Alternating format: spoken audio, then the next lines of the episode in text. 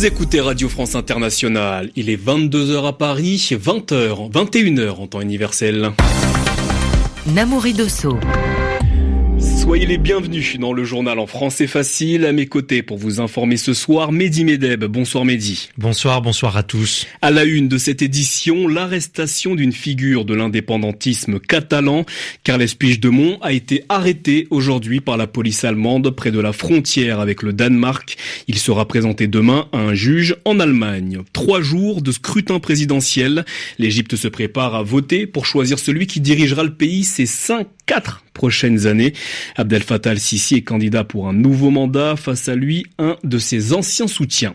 La vente de musique est toujours aussi lucrative aux États-Unis. L'association de l'industrie du disque a annoncé cette semaine que le chiffre d'affaires de ce secteur avait bondi de 16,5% en 2017, une première depuis 1999. En fin de journal, nous retrouverons Yvon Amar pour l'expression de la semaine. Le journal. Le journal. En français facile. Coup de tonnerre pour les indépendantistes catalans. Carles Puigdemont, l'ancien président, a été arrêté. Cela s'est passé en fin de matinée, non pas en Belgique où il vivait en exil depuis octobre dernier, mais à la frontière entre l'Allemagne et le Danemark. Dès l'annonce de l'arrestation de Carles Puigdemont, l'ancien président de la région en Catalogne, des milliers de personnes sont descendues dans les rues de Barcelone pour exiger, c'est-à-dire demander la libération de cette ancienne figure du catalan de, l'indépendantisme catalan. Retour sur les faits avec la correspondance à Berlin d'Anne Maillet. L'ancien président indépendantiste de la Catalogne, Carles Puigdemont, a été arrêté en Allemagne en fin de matinée. Des officiers de la police fédérale et des forces spéciales de la région de Schleswig-Holstein dans le nord du pays l'ont interpellé sur l'autoroute, selon le porte-parole de la police criminelle de la ville de Kiel. Il est actuellement en garde à vue et traité correctement, selon son porte-parole. Carles Puigdemont vit en exil en Belgique depuis plusieurs mois, mais il s'est rendu il y a quelques jours en Finlande pour y rencontrer des députés et participer à une conférence. C'est sur le chemin du retour, alors qu'il venait de franchir la frontière entre le Danemark et l'Allemagne, qu'il a été stoppé dans sa voiture. L'ex-président de la Généralité de Catalogne fait l'objet d'un mandat d'arrêt européen réactivé par l'Espagne vendredi dernier. Avec son arrestation en Allemagne, le dossier est désormais entre les mains du parquet général de Schleswig. Selon le vice-procureur Ralph Depper, un tribunal administratif devrait statuer vraisemblablement demain sur sa mise en détention en vue d'une extradition. Anne Maillet, Berlin, RFI. Des centaines de personnes se sont réunies ce matin à Trèbes, dans le sud de la France. Un hommage et une messe ont eu lieu en mémoire des quatre personnes tuées vendredi dans les attaques terroristes qui ont frappé les villes de Carcassonne et Trèbes. Sur tout le territoire, les gendarmes ont vu affluer personnalités et anonymes venus rendre hommage au lieutenant-colonel Arnaud Beltrame, mort sous les balles du terroriste de l'Aude, après avoir échangé sa place contre celle d'une otage. Pour ce qui est de l'enquête, deux personnes sont toujours entendues par la police. Leur garde à vue a été prolongée aujourd'hui. Il s'agit de la compagne d'un ami du terroriste qui se revendiquait de l'État islamique. L'organisation terroriste a revendiqué ces nouvelles attaques sur le sol français. La population égyptienne s'apprête à se rendre aux urnes pour élire son président. Lundi, mardi et mercredi, trois jours de scrutin au cours desquels les citoyens devront départager le président sortant Abdel Fattah al-Sisi, candidat pour un second mandat de quatre ans. Face à lui, Mustafa Mostafa Moussa, le candidat de la dernière minute. Les précisions au Caire de Nicolas Falaise. L'Égypte se prépare à voter sous le regard d'un homme qui sourit sur des milliers d'affiches et de banderoles. Il s'agit du président Abdel Fattah al-Sisi. La plupart des affiches électorales à son effigie ne sont pas celles d'une campagne officielle. Elles ont été financées par des entreprises ou des particuliers qui expriment ainsi leur soutien. Il faut bien chercher ici au Caire pour trouver des affiches de l'autre candidat, Moussa Mostafa Moussa, peu connu. Jusqu'à l'annonce de sa candidature, il soutenait ouvertement le président Sisi. La présence de ce deuxième candidat ne fait pas oublier que plusieurs personnalités politiques ont été écartées ou incitées à se retirer de la course présidentielle ces derniers mois. Il n'y a donc pas eu de débat politique avant cette présidentielle.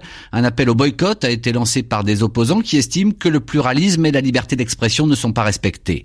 Faute de suspense électoral, l'enjeu sera celui de la participation, même avec un scrutin se déroulant sur trois jours, scrutin sous haute surveillance des forces de sécurité, alors qu'un attentat à la bombe a eu lieu samedi matin à Alexandrie, dans le nord de l'Égypte.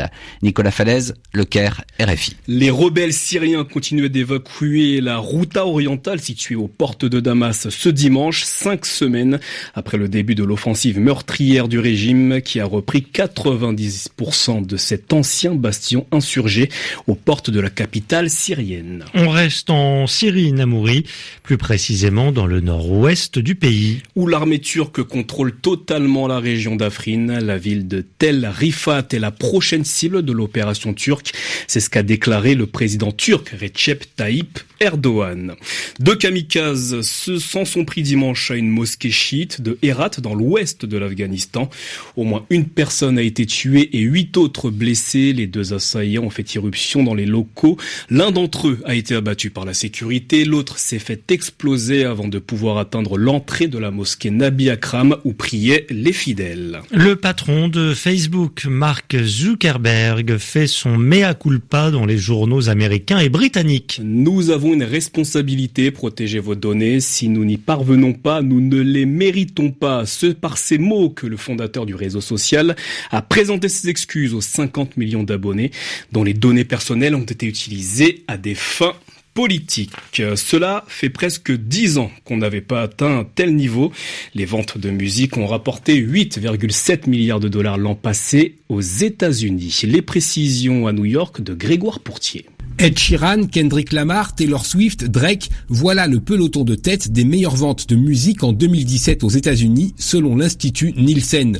Mais il n'est plus si simple de faire les comptes et donc les classements. Car si tous ont écoulé l'équivalent de 2 à 3 millions d'albums, les formats sont désormais multiples, la transition numérique est devenue une réalité.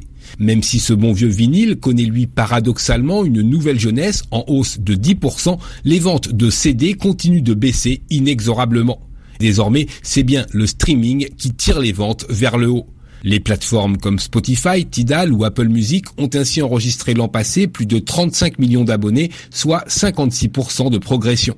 Malgré la défiance initiale des artistes, cela fait déjà trois ans que ce qu'on appelle la lecture en transit est devenu la première source de revenus pour l'industrie musicale.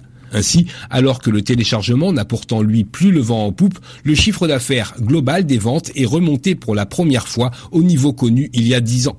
De bons chiffres qui confirment en outre ceux de 2016. Or, il faut revenir à la fin du siècle dernier, à l'aube de l'ère numérique, pour voir les ventes de musique progresser deux années de suite aux États-Unis. Grégoire Portier, New York, RFI. Vous écoutez RFI où il est 22h et 7 minutes à Paris.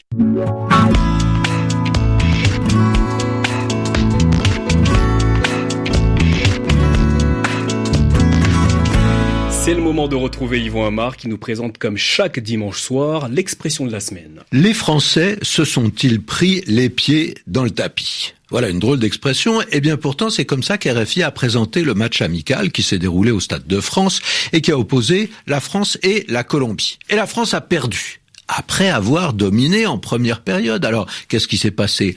Eh bien, peut-être que l'équipe n'a pas su concrétiser, qu'elle n'a pas su marquer quand elle aurait dû, elle n'a pas été assez rapide ou précise ou directe, comme on le dit souvent, ça a cafouillé.